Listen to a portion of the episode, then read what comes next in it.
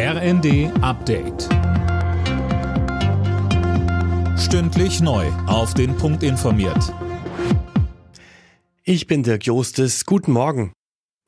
Bundeswirtschaftsminister Habeck reist heute nicht wie geplant zur Weltklimakonferenz nach Dubai. Kanzler Scholz habe ihn darum gebeten, sagte eine Sprecherin.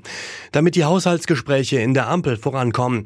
Fürs nächste Jahr fehlen nach dem Urteil des Bundesverfassungsgerichts ja immer noch Milliarden. FDP-Generalsekretär Giersaray hat deswegen jetzt ins Spiel gebracht, auf die geplante Bürgergelderhöhung zu verzichten. Das lehnt die SPD ab und schlägt stattdessen eine Lockerung der Schuldenbremse vor.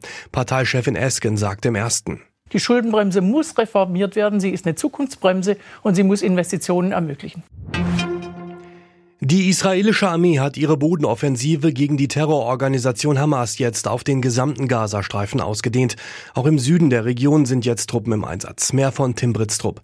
Die Armee operiert überall dort, wo die Hamas Hochburgen hat, sagte ein Sprecher.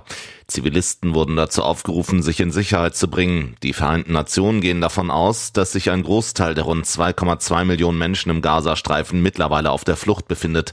Die israelische Armee kämpft seit acht Wochen gegen die radikale Palästinenserorganisation. Am vergangenen Freitag war eine mehrtägige Feuerpause zu Ende gegangen. Nach dem Wintereinbruch in Süddeutschland rechnet die Bahn auch heute noch mit Zugausfällen, insbesondere auf den Strecken südlich von München und bei der Münchner S-Bahn müssen sich Fahrgäste auf Einschränkungen einstellen. Auch am Münchner Flughafen herrscht noch nicht wieder Normalbetrieb. Auf vielen Weihnachtsmärkten in Deutschland bleibt es heute relativ leise. Es wird keine Musik gespielt. Mit dem Tag der Stille wollen die Betreiber gegen die ihrer Meinung nach zu hohen GEMA-Gebühren protestieren. Mit dabei sind beispielsweise Leipzig, Dresden und Rostock. Bayer Leverkusen bleibt in der Fußball-Bundesliga weiter ungeschlagener Tabellenführer. Das Spitzenspiel gegen Dortmund endete 1 zu 1. Außerdem gewann Freiburg in Mainz 1 zu 0 und im Abendspiel siegte Augsburg mit 2 zu 1 gegen Frankfurt. Alle Nachrichten auf rnd.de